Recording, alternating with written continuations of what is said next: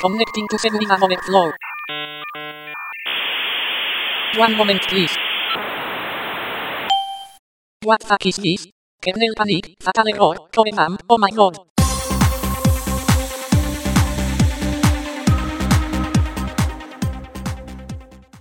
Saludos. Hoy es día 16 de febrero de 2015 y estás escuchando el podcast Seguridad Overflow. Bueno, hace como 2500 años que no grabo un podcast, concretamente desde septiembre de 2014, es decir, ya desde el año pasado. Y como, bueno, como siempre tengo aquí apuntadas unas cuantas notas en el Evernote. Algunas notas ya están apuntadas aquí desde el año Catapum, pero bueno, voy a comentarlas así un poco rápido para no enrollarme mucho. Pero quiero que me salga un podcast de estos de los míos kilométricos de 40 minutos o 50 minutos, así que intentaré ir un poco rápido. La primera nota que tengo aquí apuntada la he titulado Resumen Aventura Madrileña. Que eso es lo que voy a hacer, un resumen. Básicamente, eh, lo que pasó es que yo, bueno, yo vivía en el norte de España, en Asturias, y trabajaba de programador informático. Y me llamó un conocido allá por noviembre, más o menos, y me ofreció hacer una entrevista de trabajo en Madrid, de, en una empresa. Y nada, no me lo pensé mucho, cosa que hice mal porque me lo tenía que haber pensado un poco mejor, un cambio tan, tan grande, ¿no? Ir a, vivir a, a otra ciudad, a 500 kilómetros. Y, pero bueno, no me lo pensé. Vine, hice la entrevista, me hicieron una oferta a los pocos días, acepté y entonces, bueno, todo fue súper rápido. Tuve que dejar mi anterior empleo en Asturias. Vine para Madrid, alquilé un piso a toda leche, mmm, empecé a trabajar, etcétera, etcétera. Y bueno, el resultado final es que no salió muy bien la aventura madrileña. Principalmente porque, bueno, la aventura madrileña, por cierto, esta que digo yo de aventura, empezó a primeros de 2015. Me vine la primera semana de, de enero y digo que no salió muy bien porque, bueno, principalmente porque, para qué lo vamos a negar, mm, no me gusta Madrid. Nunca había vivido en Madrid, pero sí lo conocía de haber venido unas cuantas veces a hacer entrevistas o ver a algún amigo que, que vive aquí. Concretamente un amigo solamente, pero bueno, viene alguna vez a verlo o, ver a mi hermana que también estuvo viviendo aquí en Madrid una temporada y solo lo conocía de eso y entonces no, nunca había vivido en Madrid no sabía si me iba a encantar, si lo iba a odiar o cómo iba a ser la cosa. Y la verdad es que no, no, me, no me termina de convencer, principalmente porque, no sé, a mí hay cosas... Madrid, por ejemplo, tiene una cosa muy buena, que es que tiene mucha oferta cultural, mucha oferta cultural de museos, teatros, mmm, eventos sociales, como pueden ser conciertos o, no sé, mucho tipo, muchos tipos de eventos pero claro, si no te gusta ese tipo de oferta, como es la oferta cultural, pues estás un poco jodidillo. Si te gusta, por ejemplo, la naturaleza, como a mí, eh, la tranquilidad, mmm, no sé, otras valoras otras cosas, el mar, por ejemplo, que obviamente no hay en Madrid, y, y valoras otro tipo de cosas, pues es un poco complicado que te guste en Madrid, porque en Madrid lo que hay es mucho mucho movimiento, mucho estrés, contaminación, por ejemplo, una contaminación maravillosa y mucho cemento, poco verde, poca naturaleza, etcétera, etcétera. Y luego tiene desventajas como que los precios de la vivienda, sobre todo, son los alquileres son más altos. Eh, mismamente los precios de ir a tomar un café. A mí me tienen cobrado 3 euros por tomar un café en el centro de Madrid, incluso 3 euros 80 me cobraron una vez. Y nada, todas esas cosas pues hicieron que no, que no me gustara la experiencia esta de vivir en Madrid. Luego ya, porque bueno, ese es un tema, pero otro tema es que el trabajo tampoco era lo que me esperaba. Eh, bueno, voy a dejarlo ahí sin entrar en muchos detalles, pero bueno, no era lo que me esperaba y entre eso y que la ciudad tampoco me encanta, pues nada, he decidido poner fin a mi aventura madrileña, mm, dejé el trabajo este de, de Madrid, Mm, voy a volver a mi, a mi anterior empleo en, en, Asturias y voy a volver a vivir Asturias. Entonces a primeros de marzo, bueno, la primera semana de marzo ya me voy para Asturias otra vez y la aventura esta madrileña pues queda como una experiencia más que no salió del todo bien, pero bueno, de, todo se aprende y, y nada, eso es todo. Y ahora sí ya empiezo con, después de este pequeño resumen de lo que ha sido mis últimos dos o tres meses, pues ya empiezo con el podcast en sí, así un poco más tecnológico. Y nada, el, el primer tema que tengo apuntado son tres aplicaciones para Android. Bueno, tengo que decir que estoy grabando con un micrófono de estos de diadema en el ordenador y, y no sé qué tal se oirá. Igual se oye así, pues los chasquidos estos que haces típicos con la lengua o respirar o espero que se oiga bastante bien, pero bueno. Es que hice alguna prueba con el, eh, con el Note 4, que es el smartphone que tengo ahora, que creo que lo había comentado en el anterior podcast, y no termina, no sé, no, no me termina de convencer porque no graba muy alto ni, ni nada. Por cierto, comentar también que desde que vine a vivir a Madrid, pues eh, he pasado una maravillosa gripe de tres días que, bueno, no tiene nada que ver con, con Madrid, pero supongo que con el frío de Madrid sí. Y, y nada, entonces estoy un poco ronco así, tengo tos y estoy un poco ronco y entonces tengo la voz un poco más ronca de, de lo normal. Bueno, pues nada, que me enrollo como las persianas. Eh, tres aplicaciones para Android que si eres desarrollador pues te pueden venir muy bien. La primera es un cliente de Git que se llama SGit. Git es mm, un software de control de versiones que desarrolló Linus Torvalds, el creador del kernel de Linux, precisamente para llevar un control de versiones del, del propio kernel. Un SGit es una aplicación para Android, SGit, SGIT, que es un cliente de Git para Android que te permite hacer básicamente todo lo que te permite hacer un cliente de Git de escritorio, pues para Android. Bueno, eh, estas aplicaciones, por cierto, no tienen mucho sentido en un, en un smartphone, eh, pero sí en una tablet Android, porque bueno, no te vas a poner el smartphone a teclear y a programar, pero si tienes una tablet Android con un teclado Bluetooth, por ejemplo, pues puede ser muy útil. Si necesitas eh, salir de un apuro y no te llevaste el portátil, por ejemplo, pues bueno, con, puedes salir un poco del paso con la tablet. Bueno, y la siguiente aplicación es un editor de código eh, que se llama Droid Edit. Es un editor de texto, pero diseñado específicamente para editar código, reconoce la sintaxis de varios lenguajes de programación, como puede ser PHP, C, Java, CSS, JavaScript, etcétera, etcétera. Y bueno, te pone colorines y esas cosas y te indenta el código y todo esto y está muy bien. se llama Droid Edit. Y luego un cliente de FTP, por si necesitas subir el código o lo que sea algún servidor, pues un cliente de FTP que se llama AND FTP, AND FTP. Y es bastante completo, eh, te permite utilizar FTP seguro, por ejemplo, SFTP, y también permite utilizar, eh, aparte de contraseña para autenticarte contra el servidor, pues un par de claves pública-privada y cosas así. Está bastante completo. Entonces las tres aplicaciones las voy a volver a nombrar son SGit, Droid Edit y ANZFTP. Bueno, y el siguiente tema que tengo apuntado es un comentario que dejó un oyente en el blog del podcast, que por cierto el blog, eh, la dirección es seguridadoverflow.com.es y viene a relación de que en el anterior podcast creo que rajé un poco de Evernote, que es esta aplicación para tomar notas en Android y iOS, sobre todo, aunque tiene clientes nativos para Windows y Mac. Digo Windows y Mac porque para Linux no tiene cliente nativo, lo cual es un poco un poco putada porque si utilizas Linux pues no puedes utilizar la aplicación nativa y hay algunas funcionalidades que en la versión web de Evernote no, eh, no tienes y claro, en Linux tienes que utilizar la versión web por narices porque no tienes aplicación nativa. Pues, por ejemplo, una funcionalidad que no tienes en la versión web es poder encriptar una nota. Bueno, pues Emilio en el blog del podcast pues me dejó un comentario eh, diciéndome que Evernote funciona bastante bien en Wine.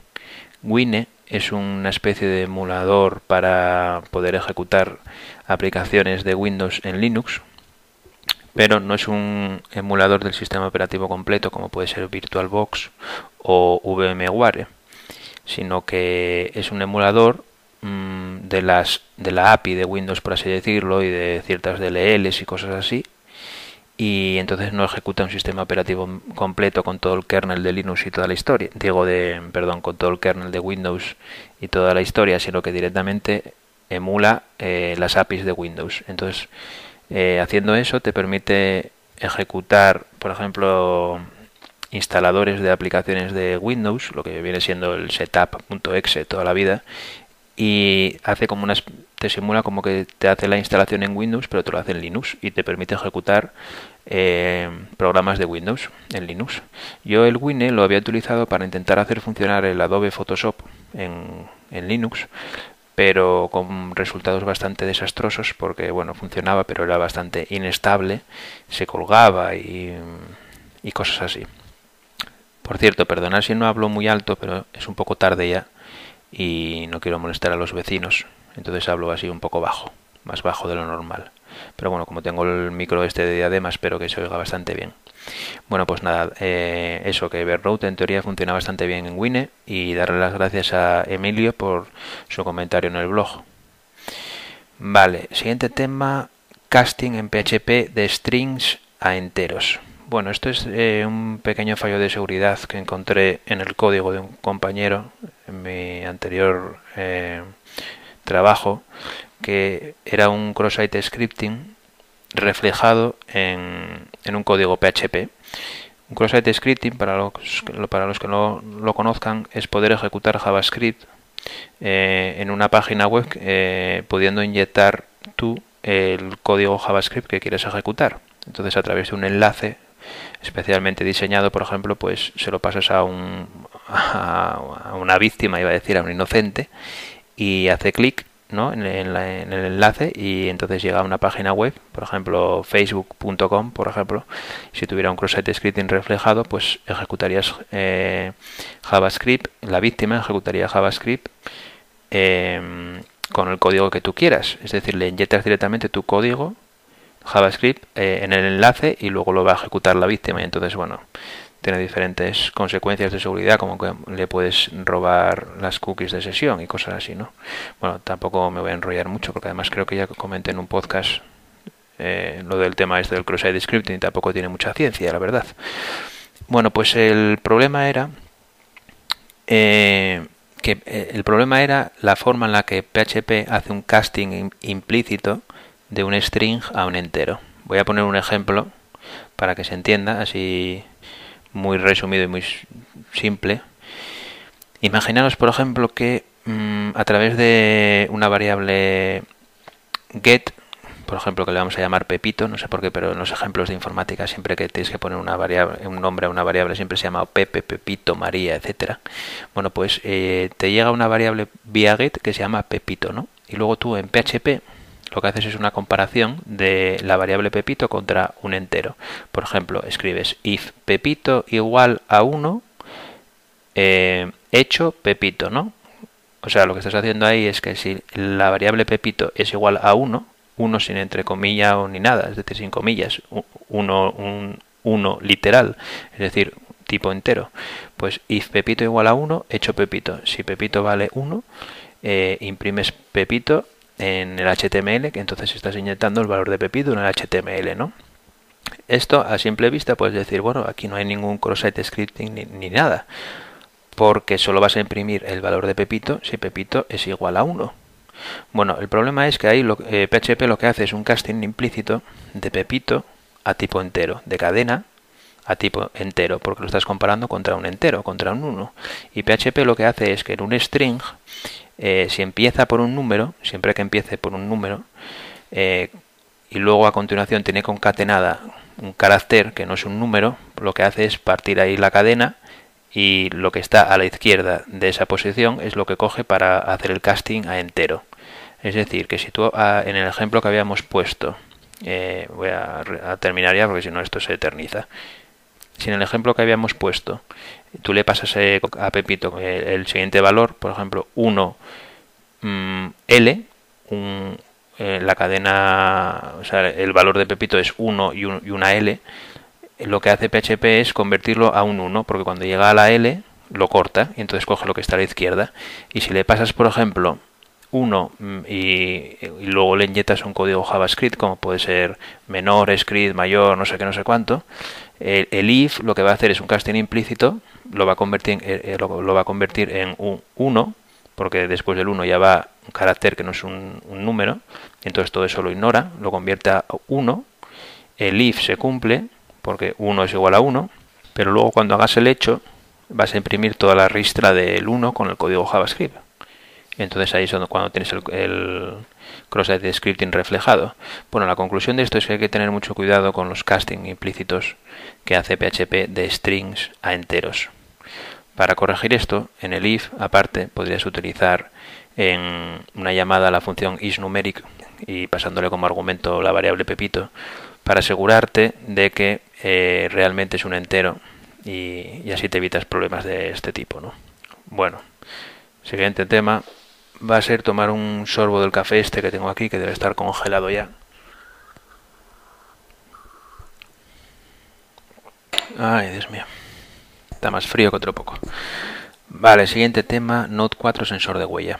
A ver cuánto tiempo llevo. 15 minutos, holy. Note 4 sensor de huella. Eh, bueno, pues me he comprado un Galaxy Note 4. No sé si lo había dicho en el anterior podcast. Eh, antes tenía un Nexus 4 y se lo regalé a mi padre, que por cierto está encantado con él. Pues el Note 4 tiene un sensor de huella para desbloquear la pantalla. Eh, iba a decir a imitación del iPad, del iPhone y del iPad Air 2, pero bueno, más que imitación es una copia descarada, ¿no? Pero bueno, tiene un sensor de huella. Eh, el problema es que Samsung, en su modificación que hace de Android, si encriptas el dispositivo, si encriptas eh, la memoria interna del móvil, pues no te deja utilizar el sensor de huella para desbloquear la pantalla. la historia esta de encriptar el dispositivo más funciona así, más o menos. Tú eh, cuando reinicias el dispositivo, es decir, cuando lo apagas y lo vuelves a encender, en tiempo de arranque te pide una contraseña que es lo que utiliza para desencriptar el dispositivo. Una vez desencriptado el dispositivo, luego te pide otra contraseña para desbloquear la pantalla cada vez que apagas la pantalla y la vuelves a encender. Vale, internamente no tiene nada que ver una contraseña con la otra, podrían ser contraseñas totalmente diferentes. Una es la contraseña que se utiliza para desencriptar el dispositivo en tiempo de arranque esto es muy resumido porque en realidad esa contraseña se utiliza para desencriptar una clave simétrica que es la que se utiliza para desencriptar el dispositivo. Pero bueno, eh, está la contraseña del tiempo de arranque y la contraseña para desbloquear la pantalla, que como digo no tienen nada que ver una con la otra, pueden ser diferentes. Lo lógico sería que te dejara encriptar el dispositivo con una contraseña para desencriptar el dispositivo en tiempo de arranque y para desbloquear la pantalla te dejara utilizar el sensor de huella. Pero Samsung no te deja hacer eso. Si encriptas el dispositivo, la, única opción que te da para desbloquear la pantalla, una vez desencriptado el dispositivo, es la misma contraseña con la que desencriptas el dispositivo. Es decir, si encriptas el, móvil o la tablet, porque bueno, hay, tablets de Samsung que también tienen este sensor, si, si el dispositivo, el sensor de huella está de adorno porque no te sirve para nada, resumido así mucho. Entonces, eh, yo como lo tengo encriptado, el, el Note 4, tengo un maravilloso sensor de huella de adorno que no me sirve para nada. Y es muy paradójico porque se supone que el sensor de huella es para mejorar la seguridad del dispositivo. Y lo que hace es eh, empeorarla, porque si lo quieres usar necesitas tener el, dispositivo desencriptado. Bueno, una cagada de Samsung que espero que corrijan en la actualización a, Android 5 que llegará pues de aquí a la próxima década porque ya había rumores de que se iba a actualizar el Note 4 a Android 5 eh, cuando era en diciembre más o menos. Después se pasó a enero y estamos en febrero y todavía no se actualizó y podemos estar aquí esperando yo creo hasta que le dé la venada a Samsung. Pues nada que eso de lo del sensor de huella que es una, una cagada. Bueno siguiente tema Movistar Fibra. Nada que me he solicitado el, bueno, he contratado la fibra de Movistar y la verdad es que va muy bien. Tengo los 100 megas contratados y da justo 100 megas, 10 megas de subida y, y nada, va muy bien. Yo la verdad es que hace años me había prometido a mí mismo no contratar nada de, Telefónica nunca más, porque bueno, la primera vez que me conecté yo a Internet fue en el año 94, más o menos, y fue con Telefónica. Más que nada porque era la única compañía que había, era un monopolio estatal de aquella. Y Telefónica no le salía de las narices poner tarifa plana porque decía que técnicamente era imposible porque si ponía tarifa plana de Internet se conectarían todos los usuarios a la vez y se colapsaría la red. Bueno, tengo que recordar que antes se pagaba Internet por minuto, hace mil años, bueno, concretamente hace 20 años, ahí es nada. Eh, le dabas a un botón que ponía conectar a Internet y empezaban a contar el tiempo. Y cuando le dabas a desconectar Internet, el tiempo que había pasado lo pagabas por minuto. Bueno, después se liberalizó el mercado de las telecomunicaciones entró, entraron otras compañías, concretamente Redtevisión, y a los pocos meses sacó una tarifa plana. Entonces, el resumen es que a Telefónica no le salía de las narices sacar una tarifa plana, y eso que tenía mucha presión de los internautas, había una plataforma que se llamaba Plataforma por la Tarifa Plana, etcétera, etcétera. Bueno, pues de aquella me prometí a mí mismo que nunca más iba a contratar nada de Telefónica. Pero bueno, ya han pasado 20 años, yo creo que ya no están ni los mismos directivos ni nada y me ha cambiado mucho la compañía y bueno, pues me he contratado Movistar Fibra y la verdad es que va muy bien. Siguiente tema, GPS móvil Android. Voy a ir un poco rápido porque ya es un poco tarde y si no los vecinos igual se cagan en mí aquí yo hablando. Eh, GPS móvil Android, me, Android sí, GPS móvil Madrid, bueno y Android también. Pues nada, que Em, mi aventura aquí en Madrid no me la imagino sin el móvil con GPS porque básicamente para ir al trabajo pues yo ponía ahí la dirección del trabajo y me llevaba el GPS por donde le salía de las narices yo no tenía ni idea de por dónde iba y para la vuelta igual tengo ido por ejemplo a casa de un amigo de noche por, eh, a pleno, en pleno centro de Madrid y yo no tenía ni idea de por dónde iba yo era por donde me mandaba el móvil y entonces claro la gente yo me, imagino a mí mismo haber venido a Madrid hace, hace 20 años sin GPS y hubiese sido un horror. Entonces, bueno, la verdad es que el GPS del tener un GPS en todos nuestros móviles es una maravilla. Siguiente tema, Sleep as, Sleep as Android. Bueno, esto es una aplicación que utilizo para medir la calidad del sueño, porque yo antes tenía una pulsera eh, cuantificadora, la Fitbit Flex, esta famosa que tenía, tuvo mucha gente, pero bueno, la, cambié por un smartwatch, el, concretamente el modelo LG Watch R, un Android Wear. Y claro, Google no tiene una aplicación nativa para medir la calidad del sueño, lo cual es una putada, porque yo pensaba que sí tenían, pero no la hay. Entonces utilizo esta aplicación de terceros que, la verdad es que está muy bien, es muy completa. Empezó eh, utilizando solamente eh, el acelerómetro de los móviles, que tenías que poner el móvil debajo de la almohada para dormir, lo cual era un peligro porque podía acabar el móvil en el suelo con la pantalla destrozada. Y, pero bueno, luego sacaron una actualización que te permite utilizar eh, el acelerómetro de los smartwatch y entonces así pues es mucho más útil y más práctico y nada, es la que utilizo y está muy bien porque en teoría te, te calcula las fases de sueño REM y te da muchísimas estadísticas súper completas y está muy bien. Se llama Sleep as Android. Bueno, otro tema de Bitcoin eh, lo he titulado Robo Bitstamp y Better y bajada del precio de Bitcoin. Bueno, pues nada, que se está convirtiendo en tradición esto de robar a casas de intercambio de bitcoins. Bitcoin es una moneda virtual, etcétera, etcétera, una criptomoneda concretamente. Y nada, Bitstamp es una casa de intercambio de bitcoins, la más importante del mundo, es la que más transacciones tiene al día.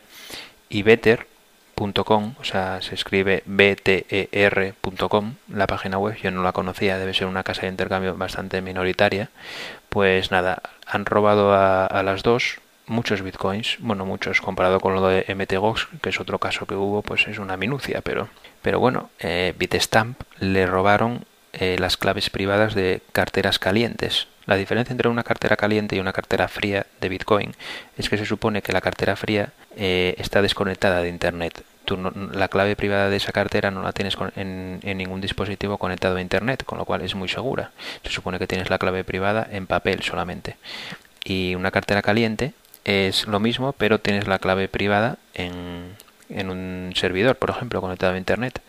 Bitstamp utilizaba carteras frías como depósito seguro. Es decir, el 90% de sus fondos, más o menos, los, los tenía en carteras frías. Y en la cartera caliente, o carteras calientes, porque eran muchas, son las que utilizaba para la compraventa diaria eh, en, en su casa de intercambio. Entonces ahí tenía muchos menos fondos. Bueno, pues la cartera caliente es la que le robaron. Concretamente le robaron aproximadamente 2 millones de dólares en bitcoins a Bitstamp. Y la página web de Bitstamp estuvo caída dos o tres días pararon todas las operaciones de golpe, es que les debieron de entrar hasta la cocina. Seguramente utilizaron algún tipo de zero day o algo, porque es mucha casualidad que hayan robado Bitstamp, Better. Bueno, no fueron simultáneas porque Better creo que ya había sufrido un robo hace un par de meses, pero bueno. En Bitstamp yo creo que utilizaron un zero day contra algún tipo de servidor que tenían de la infraestructura o algo. No creo que haya sido un fallo del código del propio código de Bitstamp, sino de su infraestructura. Es más, como no se fiaban un pelo, cogieron un backup seguro que tenían de varios días atrás y cambiaron todo hasta de data center. Por eso digo que no se fiaban de, su infraestructura. Eh, creo que se fueron a Amazon y por eso tardaron tres días en volver a poner la página online. Y Better.com le robaron 1,75 millones de dólares en bitcoins y en teoría dicen que le robaron eh, una cartera fría. Pero claro, eso de fría no debía tener nada, porque ya me contarás sino cómo te la roban.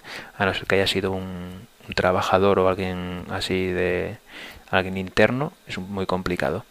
Bueno, y el precio del Bitcoin ya lleva bajando meses y nada, ahora está entre los robos y la de mi madre, pues están 230 dólares más o menos. Y por cierto, yo voy a hacer mi pronóstico, esto no lo tenía apuntado, pero todo lo relativo a, este, a la historia esta de Grecia Siriza y toda esta historia, eh, voy a hacer mi pronóstico porque yo creo que sí que tiene que ver, voy a apuntarlo aquí, sí que tiene que ver con el precio de Bitcoin, porque cuanta más inestabilidad haya en monedas gubernamentales, como puede ser el euro, sobre todo si hay un corralito o algo así, pues es muy probable que el precio del Bitcoin suba. ¿Por qué? Porque se ven las debilidades de las monedas gubernamentales. Eh, esto ya pasó cuando hubo el corralito este de Chipre, que hubo un bueno hicieron como un corralito en la banca privada que básicamente los que se fastidiaron o los que se jodieron mejor dicho eh, fueron los rusos que tenían ahí sus dineros. Y entonces mi pronóstico de Grecia es que eh, se van a salir del euro no va a haber plan de rescate ni nada se van a salir del euro porque no van a llegar a un acuerdo. Mm, va a haber un corralito en Grecia eh, los griegos van a volver al dragma este famoso, pero después de haber una de hacer una devaluación brutal, es decir, lo mismo que pasó en Argentina en el 2001, creo que fue con el famoso corralito, pues lo mismo. Los griegos, si tienen depósitos bancarios en, en bancos griegos en euros, pues por ejemplo si tenían 1000 euros, se, se les van a convertir automáticamente en 300 euros al cambio del dragma y se lo van a dar en dragmas. Bueno, pues ese es mi pronóstico. Salida del euro de Grecia, la Grexit, esta que ya tiene nombre y todo, salida del euro de Grecia, corralito, devaluación, se van a poner a imprimir billetes a mansalva, Siriza, los dragmas estos, inflación a medio plazo, etcétera, etcétera. Bueno, un desastre absoluto. Pero bueno, es lo que votaron los griegos. Oye, ellos piensan que así les va a ir de maravilla, ¿no? Pues entonces solo hay que darles la, la enhorabuena, porque si piensan que les va a ir bien, que lo hagan y ya está. El problema resuelto para ellos. El problema es que, en mi opinión, no va a ser la solución, sino que va a empeorar sus problemas. Solo hay que ver Venezuela, por ejemplo, cómo está. Es a lo que lleva la impresión de moneda a mansalva por parte de los gobiernos y la manipulación del cambio de divisas y toda esta historia. Pero bueno, esto, eh, una de las ventajas de Bitcoin es que no podría hacerlo un gobierno, no pueden imprimir Bitcoins. Es matemáticamente imposible. Igual que tampoco te pueden robar los Bitcoins para hacer una devaluación, como van a hacer con los euros de los bancos eh, griegos. Entonces, bueno, Bitcoin tiene muchísimas ventajas desde mi punto de vista. Claro, si eres un gobernante que quieres meter la mano y manejar la moneda a tu antojo, pues entonces mm, a ese gobernante, obviamente, Bitcoin no le va a gustar un pelo. Bueno, y último tema es un juego que quiero recomendar que me compré el otro día que se llama Limbo. Y nada, está muy bien, es una especie de plataformas, puzzles y nada, es, es, muy recomendable. La verdad es que está muy entretenido. No sé si me costó dos euros y medio o algo así. Creo que este juego ya salió para la PlayStation hace un par de años y está muy bien. Pues nada, se acabó el podcast. Espero no haberme enrollado mucho, 30 minutos más o menos. Y nada, voy a decir las vías de contacto por si algún madrileño, por ejemplo, me quiere poner a caldo por decir que se vive mejor en el norte y esas cosas. Quiero recordar que dije que Madrid tiene cosas muy buenas, lo que pasa que para mi gusto personal no, no coincide con, con mis gustos y aficiones la oferta que tiene, pero, pero vamos, tiene mucha oferta que si te gusta el rollo cultural y tal, estás encantado de la vida. Bueno, pues vías de contacto, el Twitter, arroba segoverflow de seguridad, segoverflow y el blog del podcast seguridadoverflow.com.es. Bueno, y ahora eh, estoy desarrollando un software para, mm, para elegir canciones de forma aleatoria. Tengo aquí un listado de unas 5.000 canciones. Y nada, voy a probar el software, le voy a dar a, aquí a un botón que es elegir canción de forma aleatoria totalmente y a ver qué canción sale y así os pongo una canción de forma totalmente arbitraria, a ver qué canción sale, a ver si, si os gusta. Pues nada, os dejo con la canción. Hasta luego.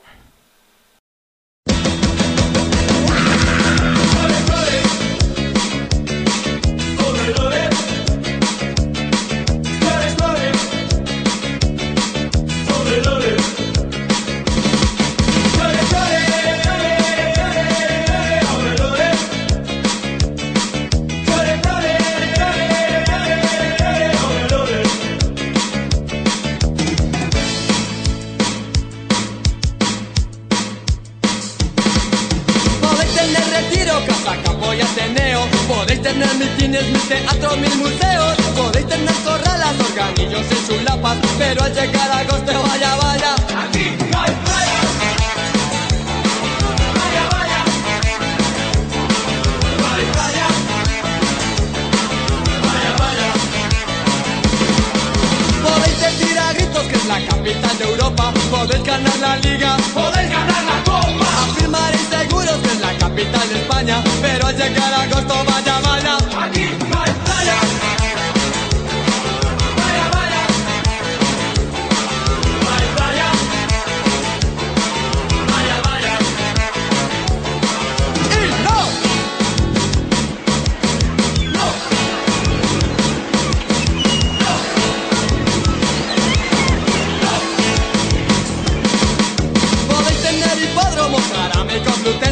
al lado la Moncloa donde siguen los de siempre. Podéis tener el mando del imperio en vuestras manos, pero al llegar agosto y el verano. Podéis tener la tele y los 40 principales, podéis tener las cortes y organismos oficiales, el oso y el madroño, Cibeles, toda España, pero al llegar agosto vaya, vaya. Aquí no hay playa.